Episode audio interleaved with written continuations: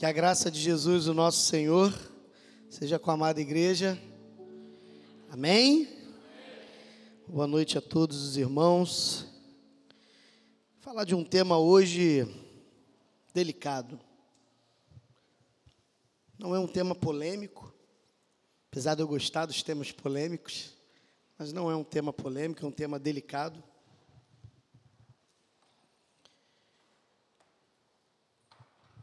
Jesus é perseguido desde o início do seu ministério. Na verdade, Jesus é perseguido desde o momento do seu nascimento. A primeira perseguição ao cristianismo é feita quando Jesus acabara de nascer. Herodes impõe uma matança às crianças que tinham menos de dois anos, com o intuito de matar Jesus. Então, o cristianismo, o berço do cristianismo, é o berço do sofrimento, é o berço da provação, é o berço do sofrimento, da, da morte, do martírio.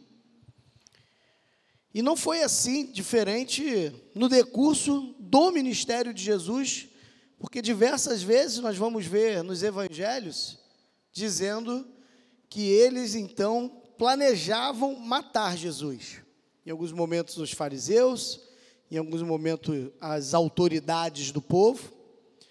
E conhecemos o desfecho da história. Jesus é preso é morto, e é ressurreto. O cristianismo nasce em Atos capítulo 2, oficialmente a igreja é inaugurada. E logo depois disso, no capítulo 4, nós já começamos a ver a perseguição Pedro, Tiago e João são presos pelo mesmo sinédrio que alguns meses atrás tinham prendido e matado Jesus. Não pouco, pouco, poucos anos depois, o primeiro dos apóstolos é morto, Tiago. Vamos ver também o diácono Estevão sendo apedrejado por sua fé. E toda a história do Novo Testamento é permeada pelo sangue. E não só a história do Novo Testamento, mas toda a história cristã é permeada pelo sofrimento, pelas provações e pelas privações.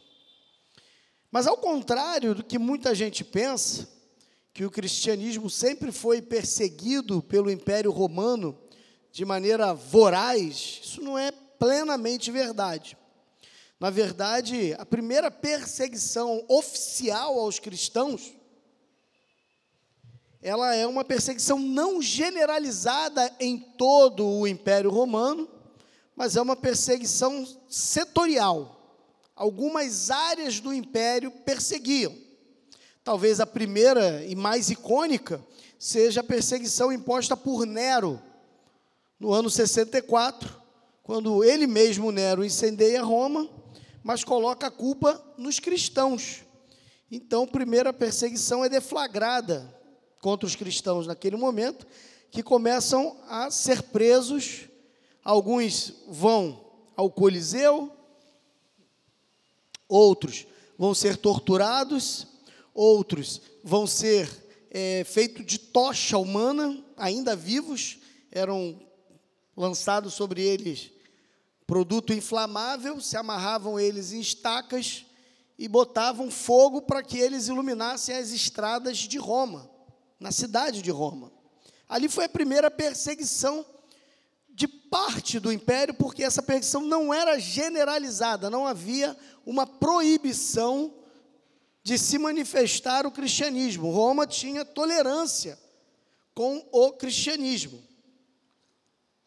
Mas a gente sabe que em momentos pontuais, alguns imperadores, alguns governadores impuseram algum tipo de perseguição.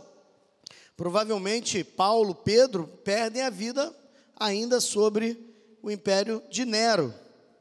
Depois nós vamos ver lá em Pátimo, João preso pelo imperador Domiciano, no ano 96 mais ou menos, no fim do primeiro século.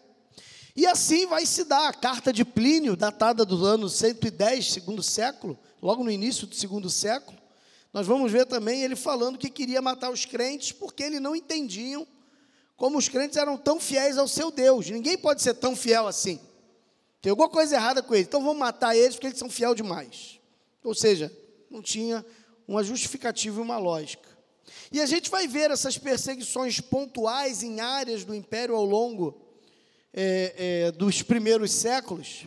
Mas a primeira grande perseguição, aonde o império impõe em todos os seus domínios contra o cristianismo, na verdade, proibindo por decreto imperial a manifestação da fé cristã, é sobre o imperador Décio e Valério, no ano ali mais ou menos de 249.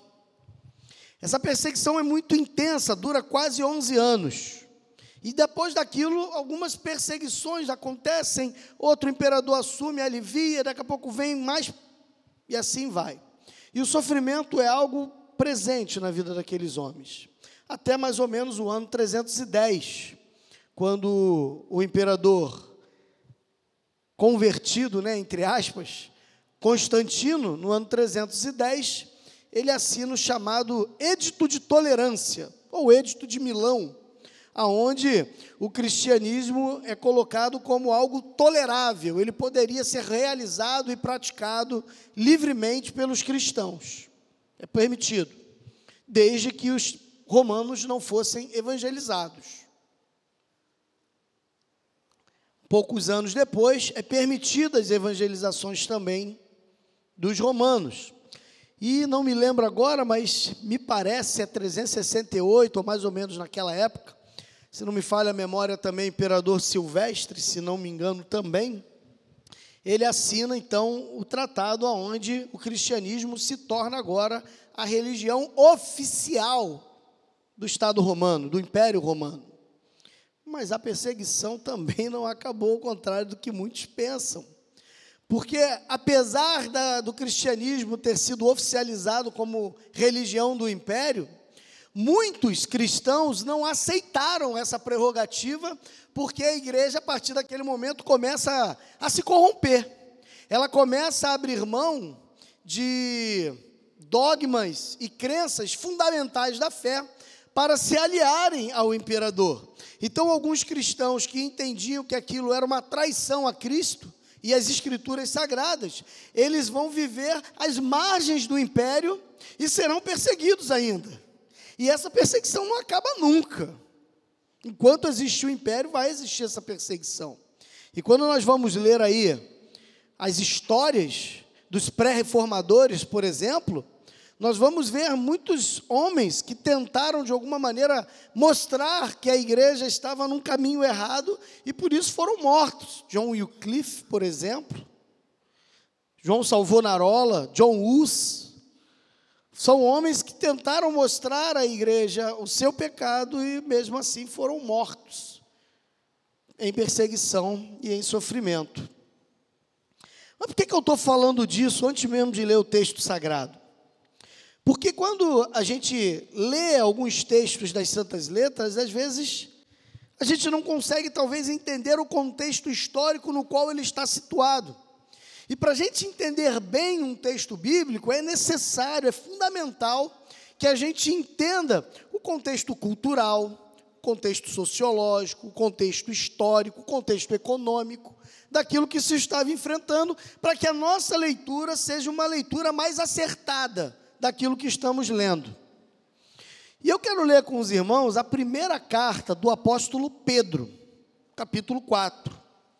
A primeira carta do apóstolo Pedro, ela é escrita poucos anos antes de Pedro ser morto por Nero. Segundo a tradição cristã, Pedro foi morto provavelmente no ano 66 e foi condenado à crucificação, assim como Jesus, porque proclamava um outro rei que não era o imperador. Ora, se há um outro rei que não é César, logo você é um rebelde. Você está querendo dar um golpe de Estado. E a pena para alguém que quer dar um golpe de Estado é a pena capital.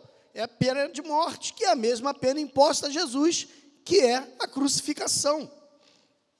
A mesma condenação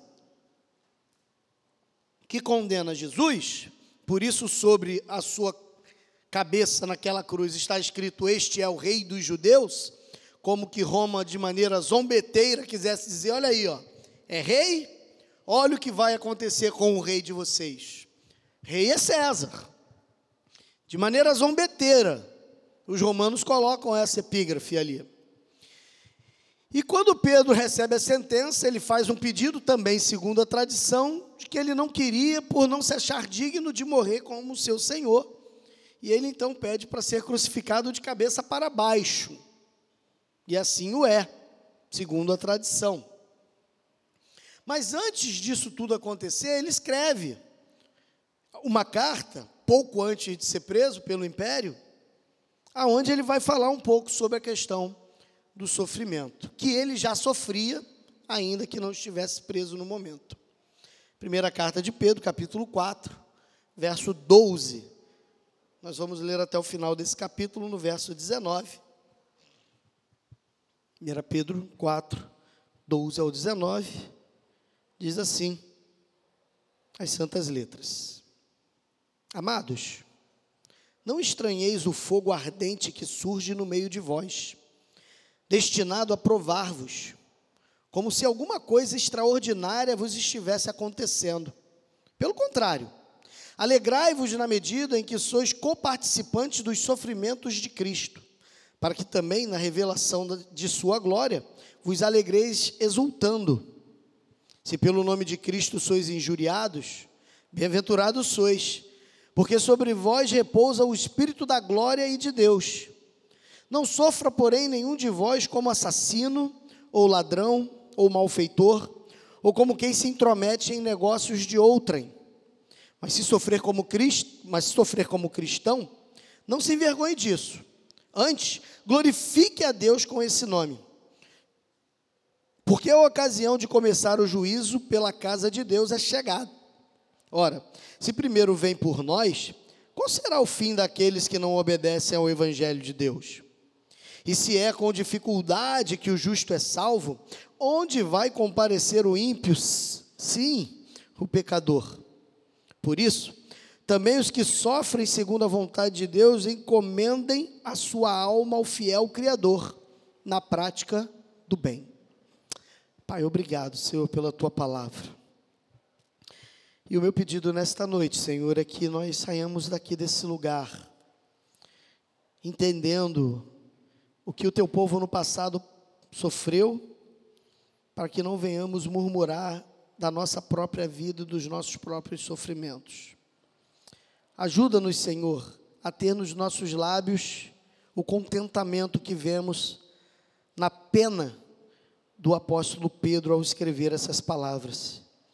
Que nos regozijemos e exultemos em meio ao sofrimento, porque somos bem-aventurados como assim quando assim vivemos. Que essas não sejam palavras jogadas ao vento, mas que sejam palavras que façam morada em nossos corações, soldadas em nós pelo poder do teu Espírito. Em nome de Jesus, ouve a minha oração e ministra a mim, Senhor, para que eu seja mudado também e assim tenha condições de ministrar a tua grei. É o que eu te peço no nome santo desse Jesus que amamos e servimos. Amém.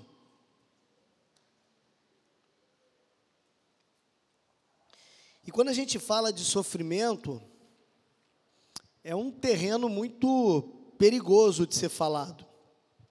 Falar sobre a dor das pessoas é algo que a gente tem que falar com muito cuidado e muita reverência. Porque quando a gente fala de sofrimento ou de dor que alguém esteja vivendo, a gente não está na pele daquela pessoa para saber o que ela está vivendo.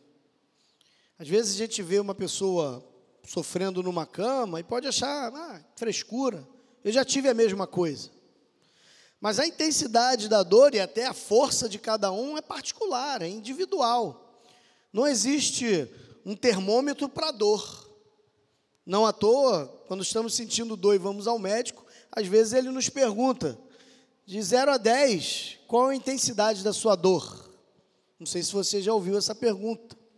Um psicólogo também pode te fazer essa pergunta num sofrimento dentro da sua alma, dentro da sua psique. Como é que está o seu sofrimento? numa escala de 0 a 10. E ali você tem que dar um número que é frio e que talvez não expresse plenamente a dor e o sofrimento que de fato você esteja enfrentando, seja essa uma dor física ou uma dor psicológica, emocional, mas a dor ela é real. Então tenha muito cuidado quando falar da dor de alguém. Nesse caso aqui específico, a dor não é provocada por uma chaga, por uma enfermidade, por uma doença. Não é uma dor nem mesmo psíquica ou emocional provocada por um relacionamento desestruturado ou por uma é, é, fraqueza emocional momentânea, ou até mesmo por uma síndrome, uma depressão ou algo que talvez se esteja vivendo você nesse momento, mas é um sofrimento pela fé, por amor a Cristo. É um sofrimento interiorizado, é um sofrimento solitário, que é provocado por uma perseguição e por um senso de destruir aquilo que para nós é indestrutível, que é a fé. E é estranho, para mim pelo menos, e eu amo ler as Escrituras, eu amo ler a palavra de Deus. A Sara, há uns meses atrás, ela me perguntou quantas vezes eu já tinha lido a Bíblia toda. Eu falei para ela o seguinte: eu falei, eu li menos do que eu preciso ler mas certamente já li mais do que muitos já leram. Eu não sei precisar o número.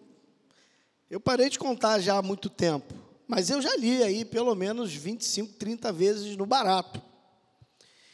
E eu gostaria muito que você entendesse que quando você começa a ler a Bíblia, não mais com os óculos é, de um triunfalismo medíocre ou de uma prosperidade inútil, mas quando você começa a ler a Bíblia, de fato como ela é, com a verdade nua e crua, você vai perceber que uma coisa que é muito comum entre o povo de Deus, não só do cristianismo, mas inclusive do judaísmo, uma coisa muito comum é o sofrimento. É o sofrimento.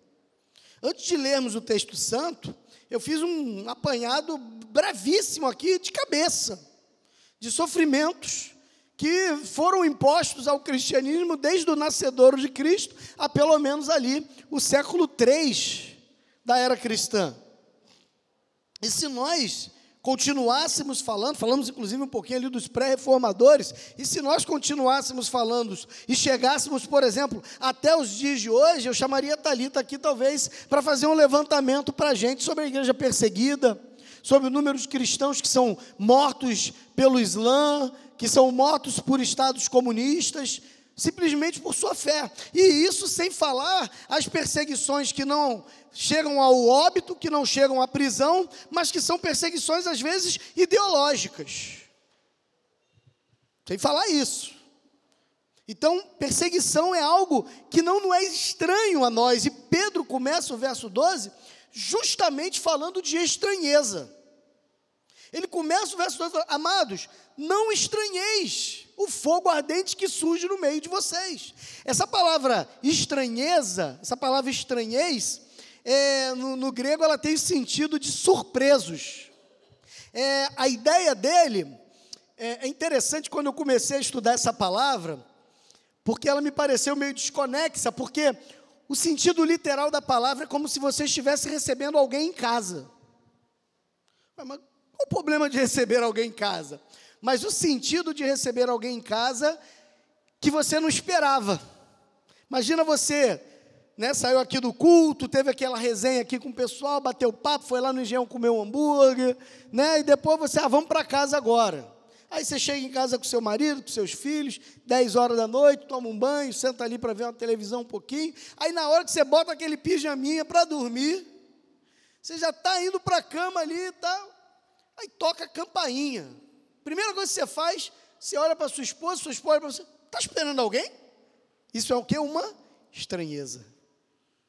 Você fica surpreso. Você fica, ué, o que será uma hora dessa? A gente acha estranho isso. Pedro começa usando essa mesma expressão. Ele está falando, amados, não achem isso estranho. Não achem que o sofrimento e que a perseguição que é imposta a vocês é algo estranho, porque não é. Pedro está dizendo para eles o seguinte: qual foi o momento que nós, como igreja, que nós, como discípulos de Jesus Cristo, herdeiros da fé cristã, quando foi que não enfrentamos a perseguição? Vocês não se lembram lá, logo depois do Espírito descer sobre nós? Vocês não se lembram que logo depois disso eu fiz aquele discurso? E logo depois do discurso fizeram o que comigo? Com o João e com o Tiago? Eles prenderam a gente. Vocês não lembram disso? Vocês não lembram que o nosso amado Paulo foi preso, ficou dois anos preso em casa? Vocês não lembram da morte de Estevão? Vocês não lembram das perseguições que começamos a sofrer, primeiro pelos nossos patrícios, pelos judeus? Vocês não se lembram? Por que vocês estão estranhando isso? Irmão, eu quero fazer a mesma pergunta para você hoje. Por que, que nós estranhamos o sofrimento? Quando foi que o sofrimento se tornou algo estranho a nós cristãos? O sofrimento cristão só é estranho a nós quando nós não vivemos o verdadeiro cristianismo. Porque quando vivemos o verdadeiro cristianismo, nós padeceremos de perseguição. É isso que a palavra me revela. E eu quero ler com vocês um texto do início do cristianismo, do início do ministério de Jesus. Jesus começa o seu ministério. Vamos fazer um apanhado de cabeça rapidinho aqui. A gente pega ali João, é, Mateus capítulo 1, a gente tem a genealogia de Jesus e o pré-anúncio do seu nascimento. Começa ali a perseguição, certo? Herodes quer matar Jesus. Depois vem o capítulo 2, a mesma, na mesma temática, capítulo 3, o batismo de Jesus, início do seu ministério. A primeira coisa que acontece é o quê? Tentação. Jesus é levado ao deserto para ser tentado pelo diabo 40 dias e 40 noites. E aí, depois que ele é tentado, ele se mostra ao provo no primeiro momento que é no sermão da montanha, Mateus capítulo 5. Eu quero ler uma parte desse capítulo com você, naquele texto que nós chamamos tradicionalmente de as bem-aventuranças. Lembram dele? Capítulo 5, a gente vai ver aqui as bem-aventuranças, mas eu não vou ler toda ela, eu queria focar apenas ali a partir do verso 10. Mateus capítulo 5, verso 10.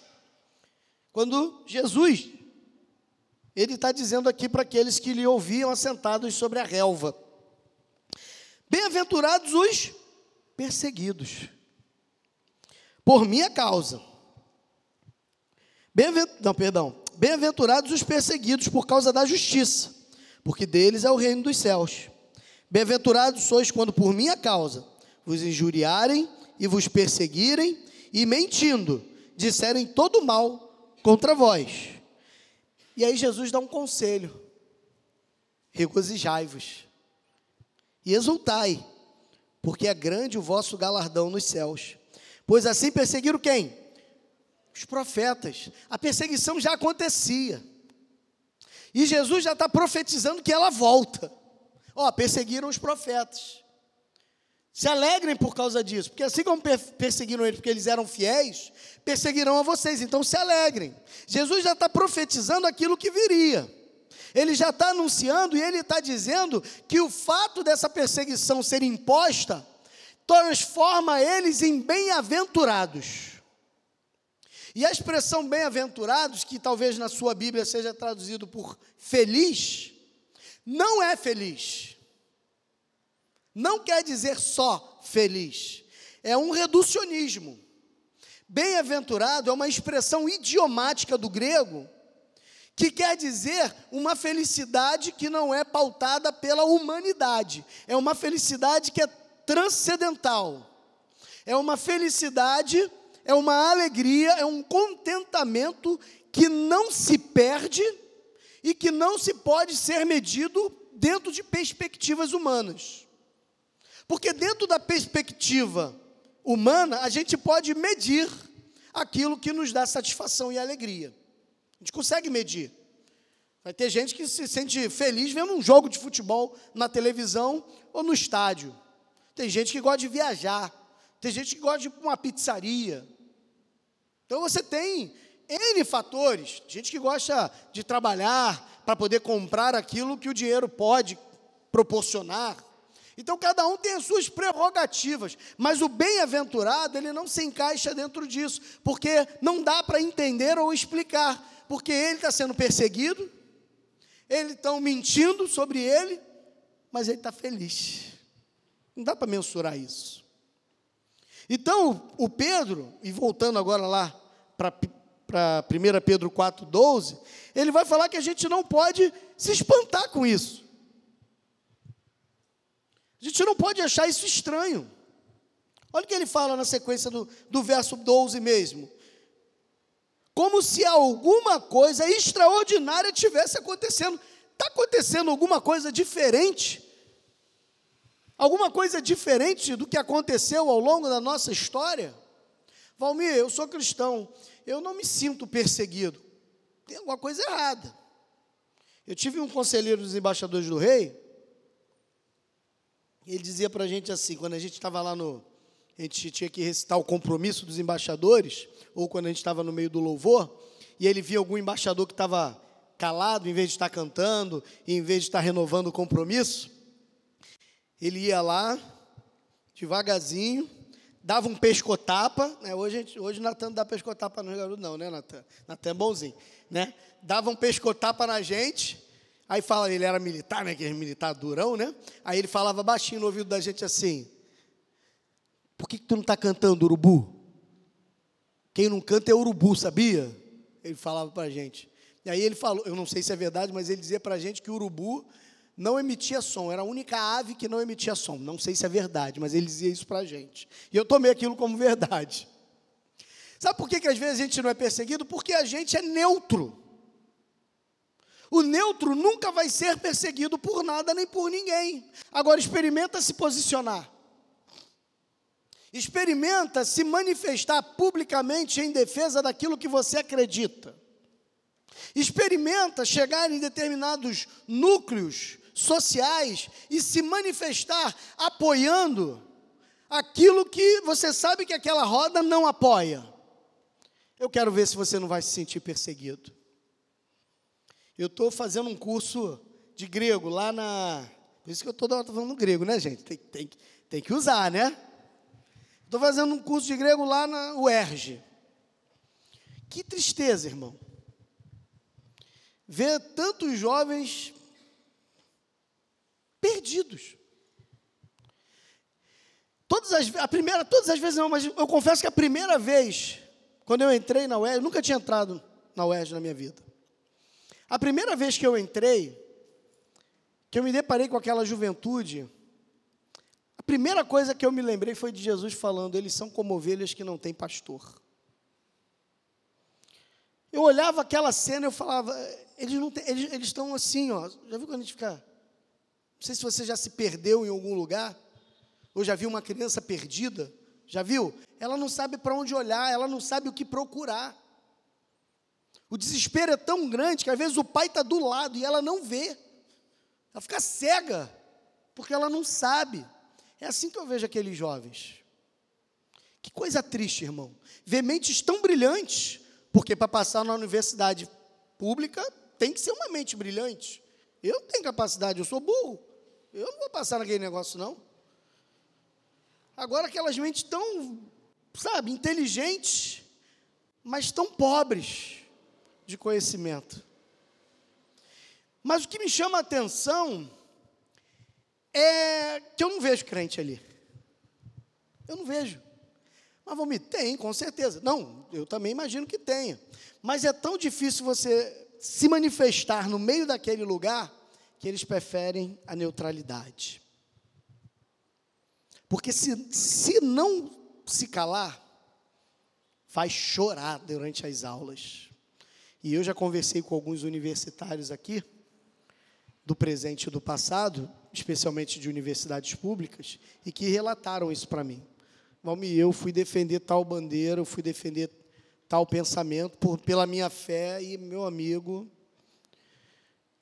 Teve professor que quase me reprovou, professor que disse até que ia me reprovar, que não ia aceitar meu trabalho por causa do que eu estou escrevendo. Não tem nenhuma fundamentação científica ele dizer isso, mas meramente ideológica. Vai ser perseguido. Vai ser perseguido.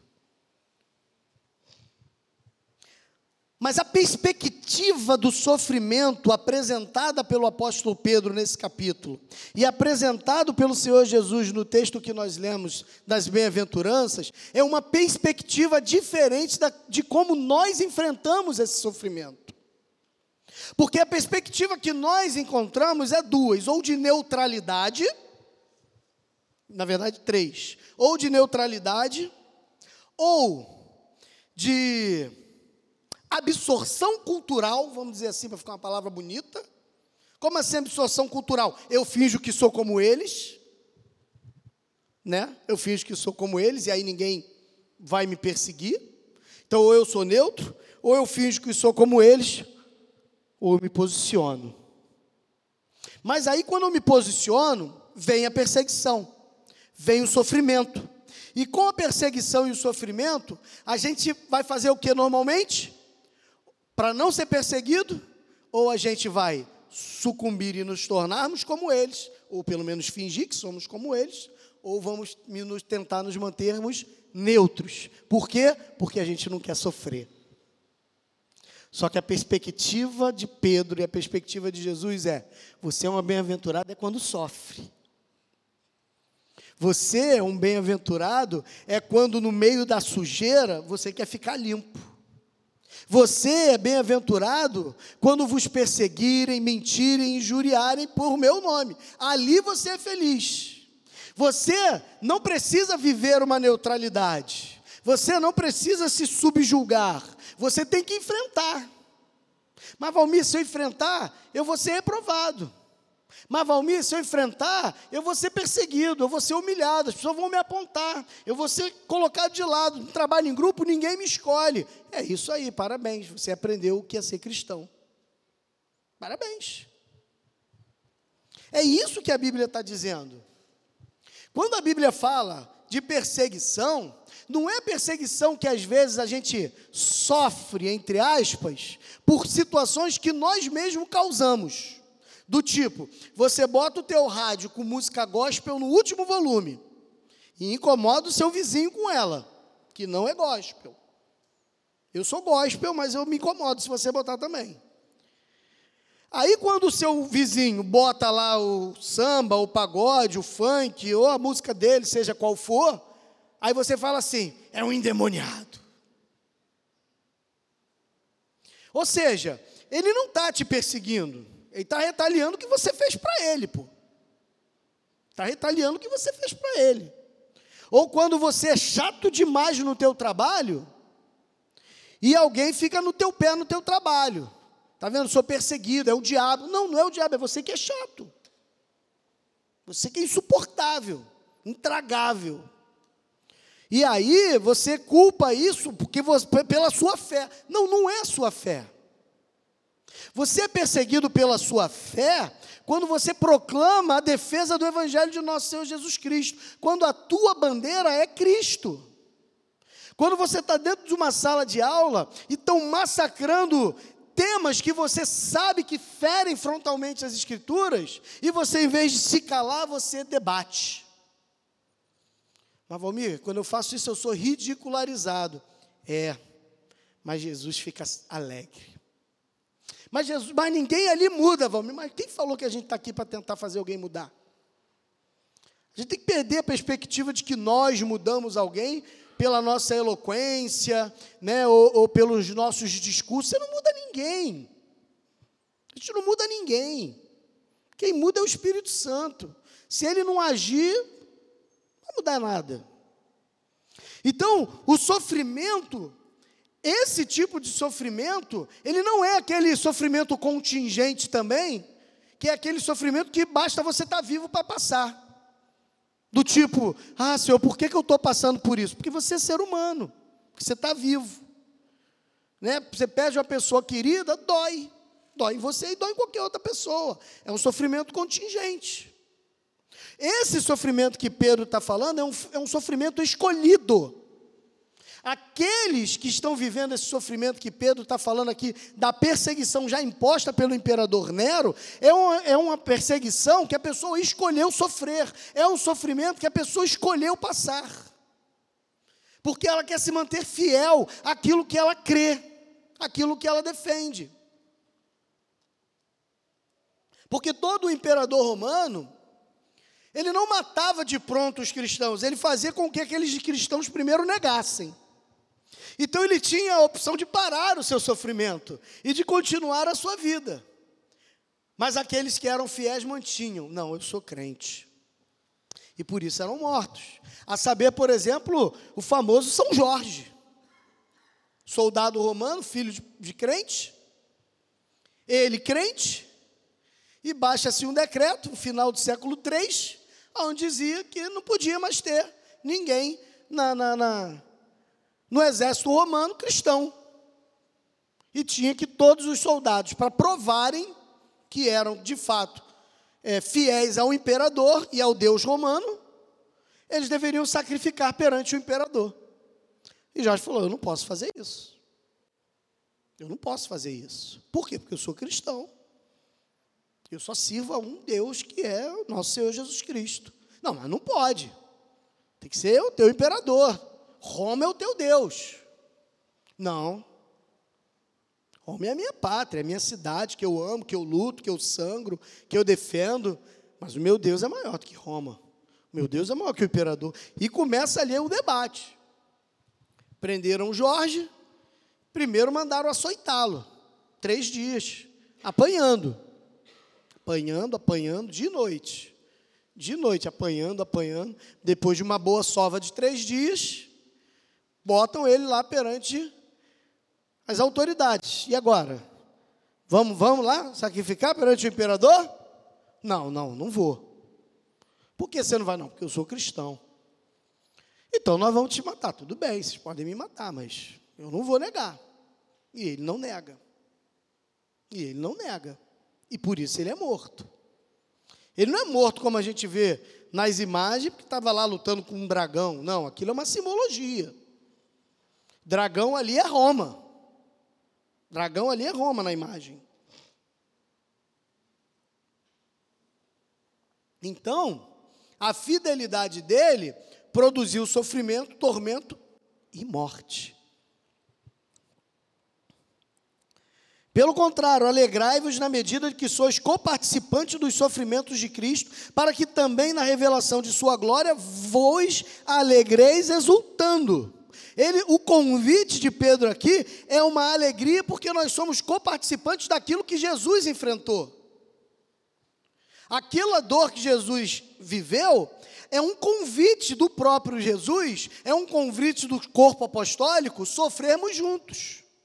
A gente fala, por exemplo, de Tomé como sendo um homem sem fé, porque ele disse que só creria se visse, e eu creio que a maioria de nós assim procederíamos também eu tenho certeza que eu seria Tomé. Mas o Tomé ele faz uma coisa que nenhum deles fazem. Quando Jesus falou, importa que o filho do homem vá para Jerusalém, seja entregue nas mãos dos pecadores e seja morto, os discípulos começam a tentar dissuadi-lo, especialmente Pedro. Não, Senhor, que não faça esse mal contigo. É em Jerusalém. Não, então, então não vamos para Jerusalém, não, vamos lá para Jericó. Vamos voltar para Galiléia, vamos para outro lugar. Todos eles tentaram dissuadir o mestre de ir para Jerusalém, mas Jesus botou o pé firme, não, vou para Jerusalém. Eu, foi por isso que eu nasci, foi por isso que eu vim a esse mundo. Eu tenho que ir, eu tenho que morrer. E todos eles tentavam dissuadir, mas Tomé ele fala assim: vamos nós também e morramos com ele. É o único. Mas isso a gente não lembra, a gente lembra dele falando lá: se eu não ver e não tocar, eu não vou crer. Mas ele é o único que fala: vamos nós e morramos com ele. O que nós precisamos entender de sofrimento cristão é isso. Nós somos entregues à morte o dia todo. Romanos capítulo 8, a partir do verso 31. Não é essa a palavra que a gente usa como Inclusive, algumas Bíblias trazem esse subtítulo, o hino da vitória, ou o cântico da vitória. que a gente usa para dizer, não, eu sou mais do que vencedor. É mais do que vencedor, mas leia o contexto. Diremos, pois, à vista dessas coisas. É assim que o apóstolo começa. Que coisas? E aí ele vai, vai relatar as coisas. Por amor a ti, somos entregues à morte o dia todo. Fomos considerados como ovelhas para o matadouro. Essa é a vitória. A vitória é morrer e sofrer em nome de Jesus Cristo. Essa que é a vitória. Não é a vitória porque você foi promovido. Não é a vitória que você estava orando para aquele vizinho que bota a música alta se mudar ou o rádio dele quebrar. Não, não é essa a vitória. A vitória é porque você aprendeu a sofrer sem praguejar, se alegrou com o sofrimento, glorificou com o sofrimento e teve a vitória e a coroação, porque você morreu por amor a Ele. É, esse que é, o é essa que é a vitória prometida em Romanos capítulo 8, a partir do 31. Só que essa vitória, a gente prefere tampar o ouvido e continuar ouvindo, pare de sofrer. Esse é o problema. Verso 14 diz assim: Se pelo nome de Cristo sois injuriados, bem-aventurados sois. Ele está pegando isso daqui, ó. Da onde? Lá de Mateus capítulo 5, que nós lemos agora. Pedro está puxando da memória, ele estava lá. Ele viu o discurso de Jesus. Vocês são felizes quando são injuriados. O que é ser injuriado? É quando alguém fala mal de vocês. Pô, fulano é fundamentalista. Ser fundamentalista virou sinônimo negativo.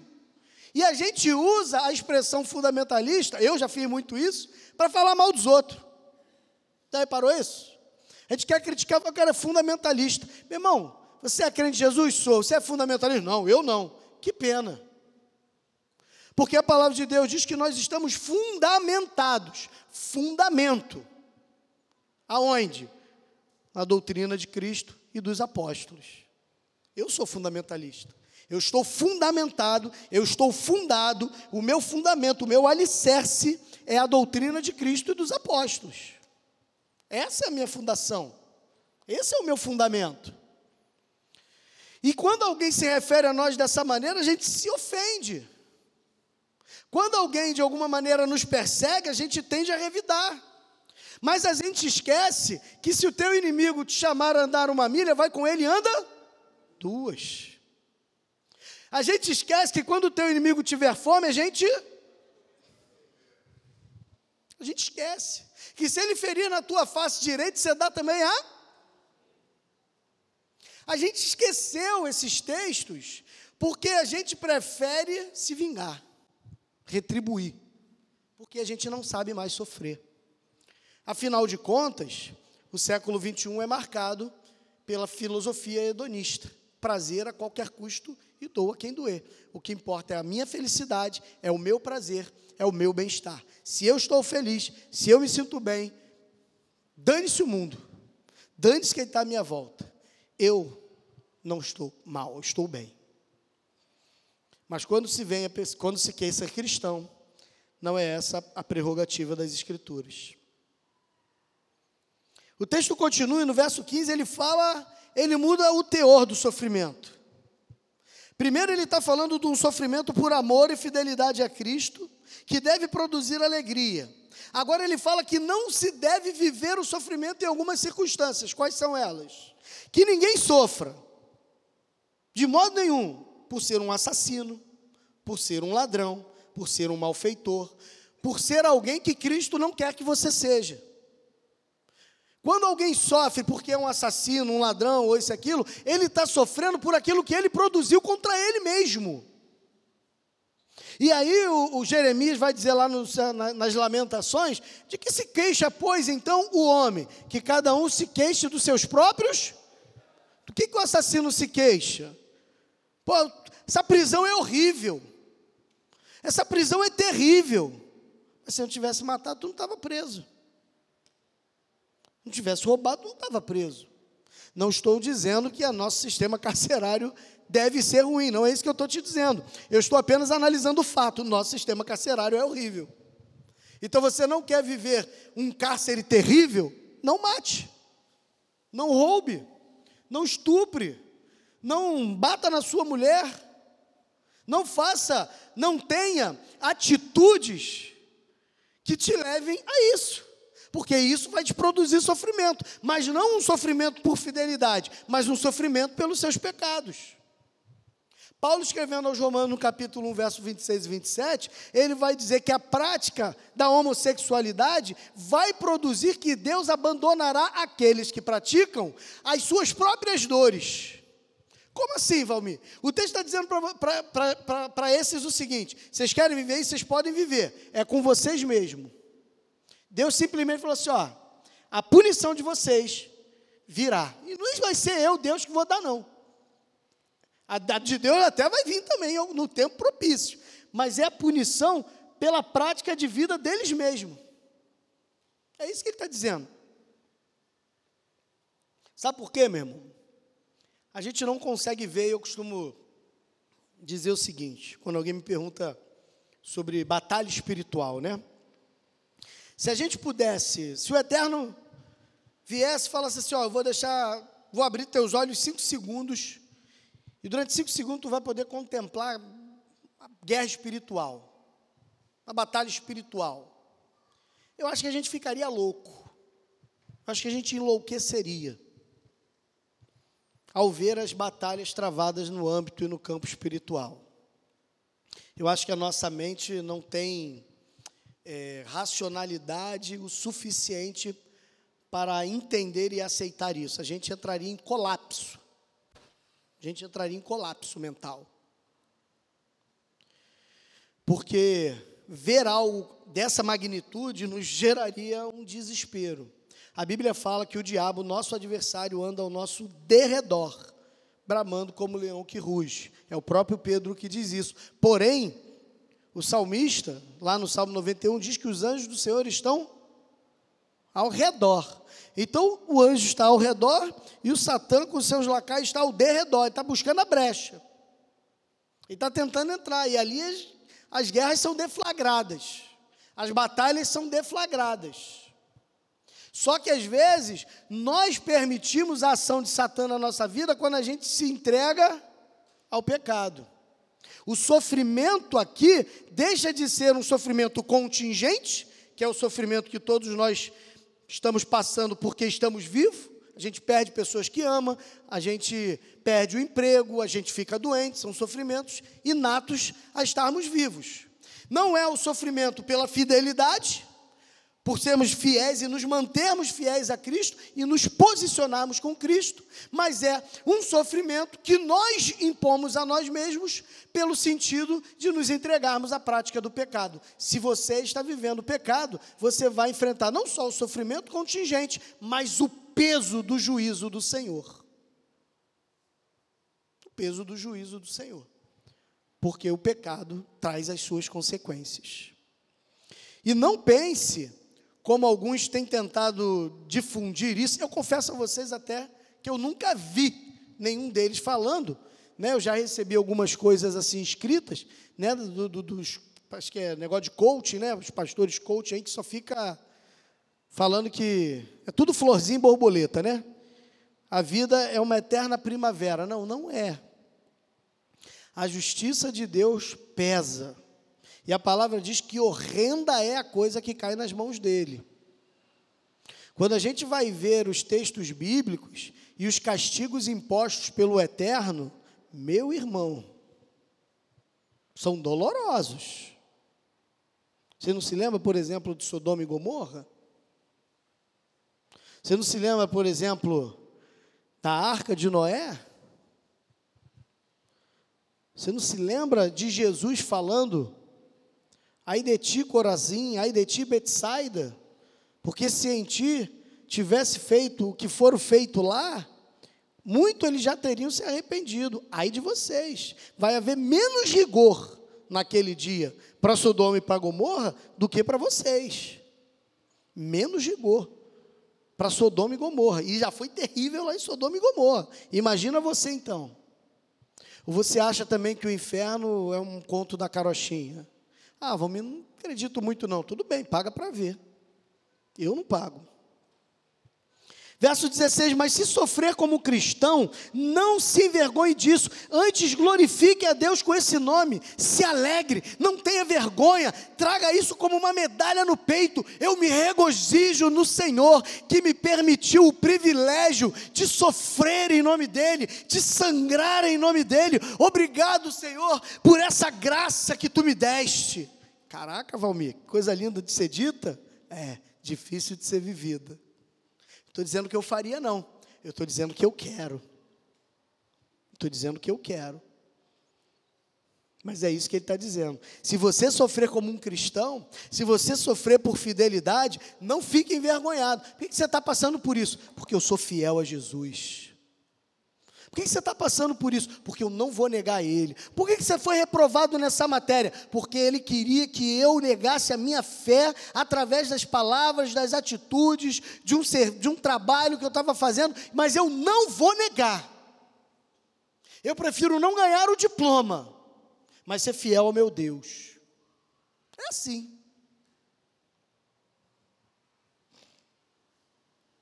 Verso 17 mostra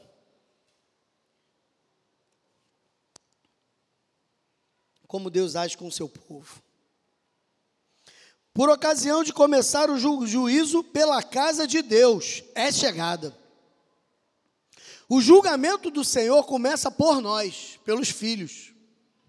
É como você, quando tem os seus filhos, né? O filho tem mania, não sei se é só a minha, mas eu acho que não, porque eu também dizia isso para minha mãe. E talvez você dissesse também para sua, e talvez seu filho diga isso para você. Já viu quando ele fala, a gente vai repreender ele por uma coisa? Ah, mas o fulano também faz. Já viu isso? Você já falou isso também, né, para sua mãe, fala a verdade. E agora seu filho fala para você. Mas não é verdade. A gente se compara com o outro. Aí a gente fala o quê? Eu não tenho nada com o filho dos outros. Minha mãe falava assim para mim. Aí eu replico para Sara. Eu tenho nada com o filho dos outros. Minha filha é você. O meu trato é com você. Minha aliança é com você. Eu tenho nada com ele. Meu negócio é você. O juízo começa dentro de casa. O juízo do Senhor pesa primeiro sobre nós. Deus não virá, a princípio, como julgador desse mundo, virá como nosso julgador. E a partir de nós ele julgará o mundo.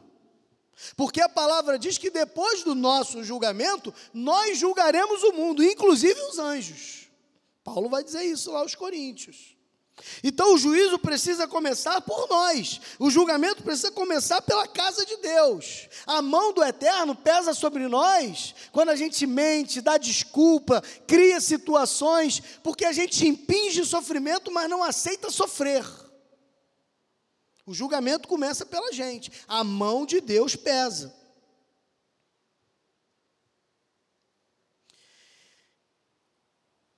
Ora, se primeiro vem por nós, qual será o fim daqueles que não obedecem ao Evangelho? Ele faz uma pergunta retórica aqui. Meu irmão, em nome de Jesus, preste atenção na seriedade de Pedro nessa palavra. Se o julgamento, se o juízo de Deus começa pelos filhos, começa pelos da sua família, pelos da sua casa, o que será daqueles que não obedecem? Pensa na sua vida agora. Deixa esse filmezinho passar na sua cabeça. Reflete sobre as suas condutas e as, as suas atitudes fora do ambiente cultico, eclesiástico, templário. E pensa nas suas conversas de WhatsApp, nos grupos do seu trabalho. Pensa e quando você liga o computador ou o próprio celular, quando ninguém está vendo nas madrugadas, pensa na maneira como você fala das pessoas, às vezes até que convivem com você. O que você fala delas? Se elas falassem a mesma coisa de você. Pensa nas suas condutas para com a casa de Deus e nas justificativas que você dá pela sua inoperância nela. Criamos um montão de justificativas e desculpas que só convencem a nós mesmos e mais ninguém. Porque quando você fala isso para alguém, a pessoa, por educação, assim como eu, ela vai com: Não, amor, eu entendo. Entendo nada. Você está errado. a gente consente com a cabeça porque a gente não vai degladiar com alguém que não quer mudar. Com todo respeito, mal comparando, é como discussão de, de política de Lula e Bolsonaro. Você já viu algum lulista virar bolsonarista ou bolsonarista virar lulista nesse debate louco que a gente tem agora? Ninguém vira. Para que, que você perde tempo discutindo com um cara que é de direita ou com um cara que é de esquerda, dependendo do seu posicionamento ideológico, se é que existe isso no Brasil? Por que, que você perde esse tempo se o cara não vai mudar? Você vai mudar? Não. Então, para que essa discussão aí? Qual é o fundamento disso? É ganhar um, uma discussão? Ah, mamão, cresce.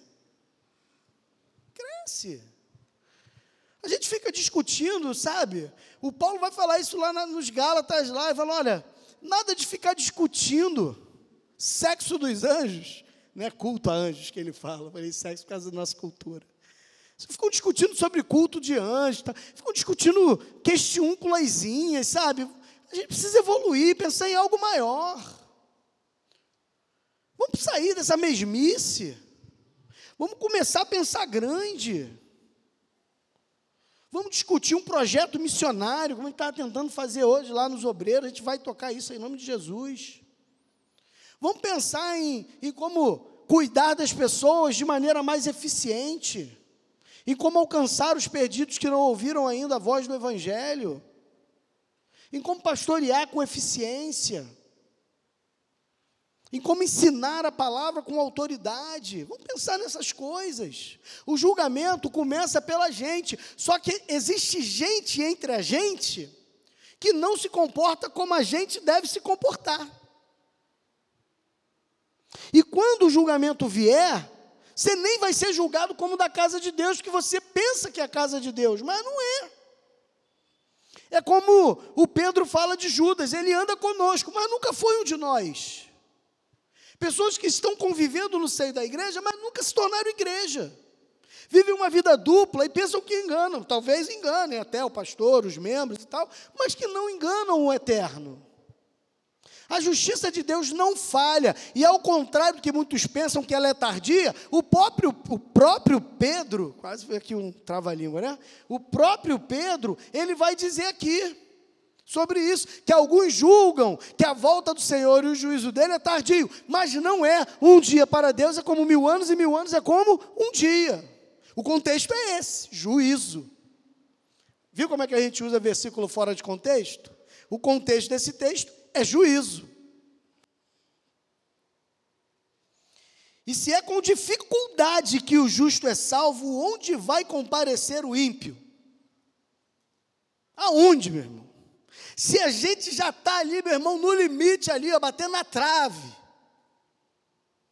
como é que vai ser o juízo desses que tiveram a oportunidade de ouvir do Evangelho de nosso Senhor Jesus Cristo e rejeitaram para continuar levando a vida da maneira que levam?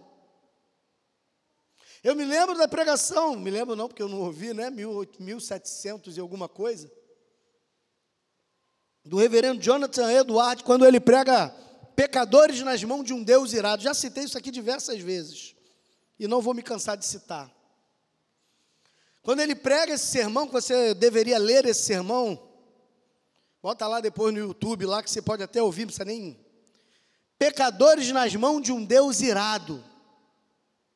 Ele não conseguiu pregar o sermão, na metade do sermão ele teve que parar, porque as pessoas da igreja que não tinham Cristo como Senhor ainda, elas começaram a correr em direção a ele no púlpito e se agarrar na perna dele e gritar: O que, que eu tenho que fazer para ser salvo? Por favor, me ajuda, eu não quero isso. Em desespero total, ele teve que encerrar o sermão no meio e só concluiu no outro domingo, porque as pessoas estavam apavoradas e desesperadas quando viram a dureza e a realidade desse Deus irado contra o pecado e contra o pecador. Porque agora a gente é bonzinho, não, Deus ama, Deus odeia o pecado, mas ama o pecador. Meu irmão, para com esses chavões em nome de Jesus. Como é que a gente ama uma coisa e detesta? Como é que funciona essa bipolaridade gospel aí? Deus odeia o pecador. Odeia o pecador. Mas ama também porque Ele quer salvar. Porque Ele quer salvar. Por isso também os que sofrem segundo a vontade de Deus, encomendem a sua alma ao fiel Criador na prática do bem. Eu quero encerrar dizendo uma coisa que talvez alguns não entendam dentro do contexto neotestamentário. A prática do bem afirmada no Novo Testamento tem duas facetas. Existe o bem chamado bem social e existe o outro bem que eu vou falar daqui a pouco. O bem social é a gente ajudar pessoas. É discidentar o sedento, é alimentar o faminto, é vestir o desnudo, é cuidar dos órfãos e das viúvas, esse é o bem ao próximo, é o bem social. Mas existe o outro bem, que é o bem da fidelidade. A prática de bondade explícita nas Escrituras é a bondade de quem é fiel a Deus. Porque quando se é fiel a Deus, você cumpre o bem social. Mas nem sempre, quando você cumpre o bem social, você cumpre o bem a Deus. A saber que existem pessoas, por exemplo, já contei para os irmãos também, de um amigo meu ateu, ateu, que uma vez a gente caminhando pela orla em Copacabana de madrugada, um frio danado, ele com um casaco tinha acabado de trazer da Espanha, usando pela primeira ou segunda vez, casaco lindo, caro, e a gente conversando, papeando, ele ateu, eu crente, eu pregando o evangelho, falando do amor de Deus, e quando eu olho para o lado, cadê ele? Sumiu. E quando eu olhei, ele estava cobrindo um menino que dormia na calçada com o casaco dele. Era um ateu, mas estava praticando um bem social. Agora, quando a gente é fiel a Cristo, e a gente ama esse Deus e guarda os seus mandamentos, a gente é fiel nas atitudes e vida para com Ele, e isso vai produzir em nós a necessidade de realizar o bem social. A fidelidade provoca o bem social o bem social nem sempre provoca a fidelidade. Quando o Pedro fala aqui sobre sofrer segundo a vontade de Deus, encomendem a sua alma ao fiel Criador na prática do bem, ele está falando aqui do bem maior. Guardar a sua mente e o seu corpo incontaminado nesse mundo, para que, guardando a sua mente e corpo de maneira incontaminada, o fiel Criador possa salvá-lo. Sofrimento é algo delicado de ser falado, mas a Bíblia fala tanto sobre ele que a gente não pode se furtar a não falar. Eu sei que ninguém em sã consciência vai escolher sofrer. A gente não quer sofrer, e isso é natural. Mas também ninguém deve se acovardar, acovardar para não sofrer e se manter infiel a gente deve guardar a nossa mente fiel a Cristo, independente das consequências que virão. Amém? Vamos orar ao Senhor. Feche os olhos, baixe sua cabeça, faça a sua reflexão. O julgamento vem pela casa do Senhor, primeiramente. Se você é a casa de Deus, peça perdão a esse Deus.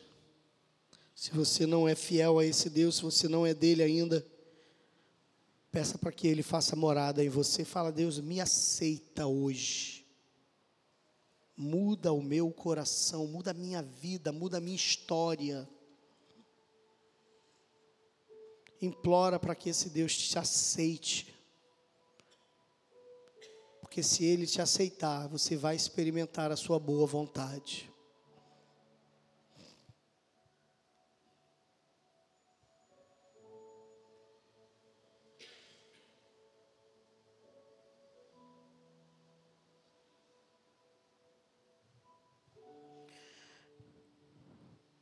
Pai, nós nós nos colocamos na tua presença com muito temor e tremor nessa hora. Sabemos que falar do sofrimento humano é muito delicado, é muito difícil.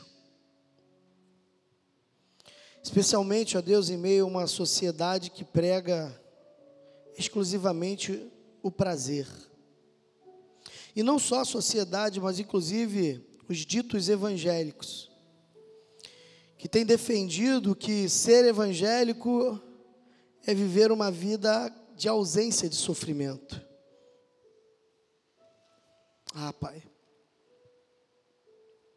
até seria bom se não fosse mentira.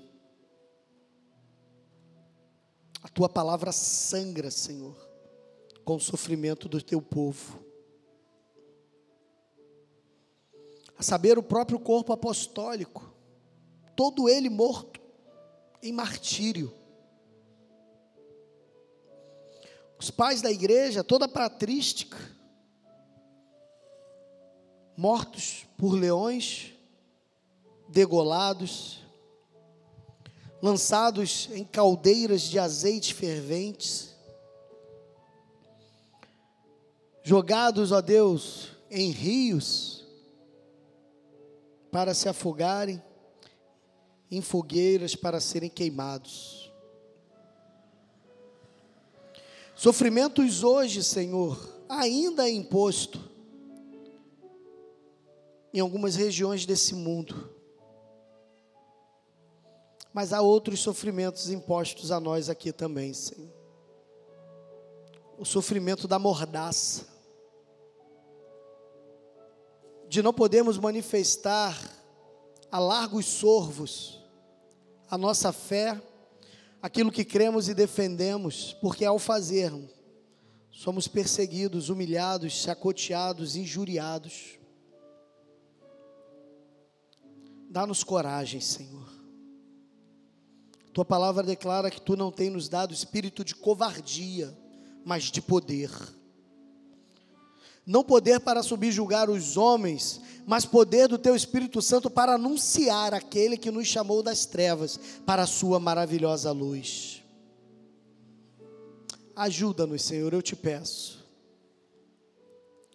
a não murmurarmos ante o sofrimento mas a nos regozijarmos e nos alegrarmos, porque grande será o nosso galardão naquele dia. Que não busquemos, Senhor, as recompensas advindas dos homens, ou o reconhecimento vindo deles, mas que esperemos em, no Senhor e na fidelidade no Cristo, sabendo que muitos antes de nós padeceram o mesmo sofrimento e até piores, e encontraram uma melhor justiça no Senhor. E se mantiveram fiéis para terem uma melhor ressurreição. Que o nosso coração não esteja amarrado a esta vida, mas que o nosso prazer venha a ser o Cristo. Conforme dito pelo apóstolo Paulo, que para nós o viver seja Cristo e o morrer seja lucro. Ajuda-nos, Senhor, para que isso não seja apenas filosofias de palavras lidas num belo livro, mas que sejam esperanças vívidas dentro de nós. Em nome de Jesus. Que a graça e a paz do nosso Senhor e Salvador Jesus Cristo, o amor de Deus, e a comunhão do Espírito Santo repousem sobre a primeira igreja batista em Pilares e repousem sobre todo o povo de Deus espalhado pela face da terra, especialmente aqueles que sofrem duras perseguições. Em Cristo oramos. Amém.